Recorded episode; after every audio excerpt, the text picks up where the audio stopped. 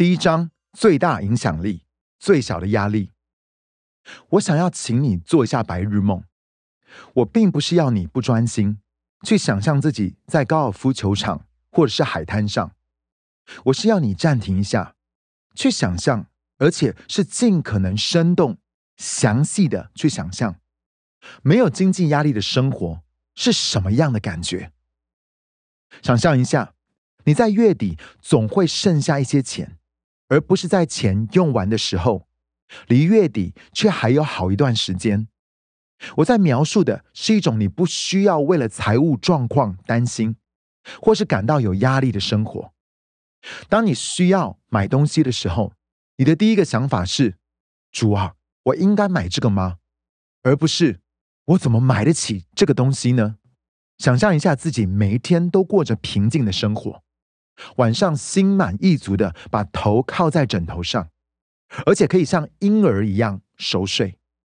如果你已经结婚了，你跟配偶规律的为了支出的优先顺序祷告，但从来不会为了金钱而争吵。想象一下你的生活，无论何时何地，无论圣灵给你哪一些感动，你都能祝福别人。这是一种充满能量、目标与满足感的生活，因为你可以不断的投资在你最重要的人和事物上。在这个想象的生活中，你活在耶稣话语的确据里，并且累积在天堂的财富。但同时，你在世上也过得很愉快。这种生活多棒啊！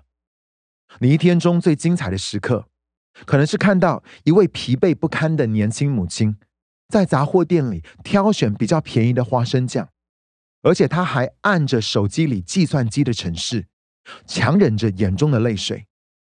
你靠近他，递给他一张五十元美金的钞票，静静的说：“神想让他知道，他看见也关心他。”然后转身离开。其实你每天都在寻找机会，为一些绝望人们的低声祈祷寻找答案。持续的享有一个特权，就是对这些人显露出神对他们活生生闻得到也摸得着的爱。当你想象自己退休或者是年老的时候，你不会觉得胃痛，就像箴言三十一篇里有智慧和谨慎的女人一样，你会微笑着面对未来。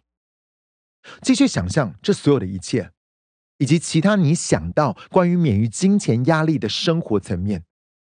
透过图片或是影像的方式，尽可能清晰、生动的描绘出你可能成为的自己、你的家庭、你的房子、你的职业生涯。想象一下，你可以自由、完全追随上帝想要与你一起活出的冒险旅程。想象自己正在经历一个能发挥最大影响力，但却是财务压力最小的生活。你觉得如何？那种生活看起来有吸引力吗？满足、平安，当然是这样。然而，我不想让你误会，你所设想的不一定是一个有钱的人生。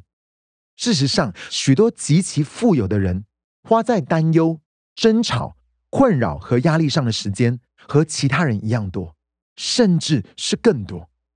与普通薪资阶层相比，富有的人。更有服用抗忧郁或者是焦虑药物的可能性。百万与亿万富翁自杀的频率，其实还令人感到震惊。我也不鼓励你想象自己中乐透。《时代》杂志二零一六年的一篇文章指出，许多赢得巨额奖金的人，最后并不开心，或是甚至破产。正如那一篇文章中引用一位专家所说的内容。大约百分之七十突然获得一笔意外之财的人，会在几年之内就花光。富比士杂志在二零一三年有一篇名为《为什么彩券得主在大奖之后会崩溃》的文章中，引用了一项针对佛罗里达州彩券得主的研究。该研究发现，超过百分之五的彩券得主在中奖五年之内就会破产。富比士的作者访问了许多的大奖得主。发现为数不少的得主过得很糟糕，并且远离他们所关心的人。一位妇女说：“她跟先生所得到的钱是被咒诅，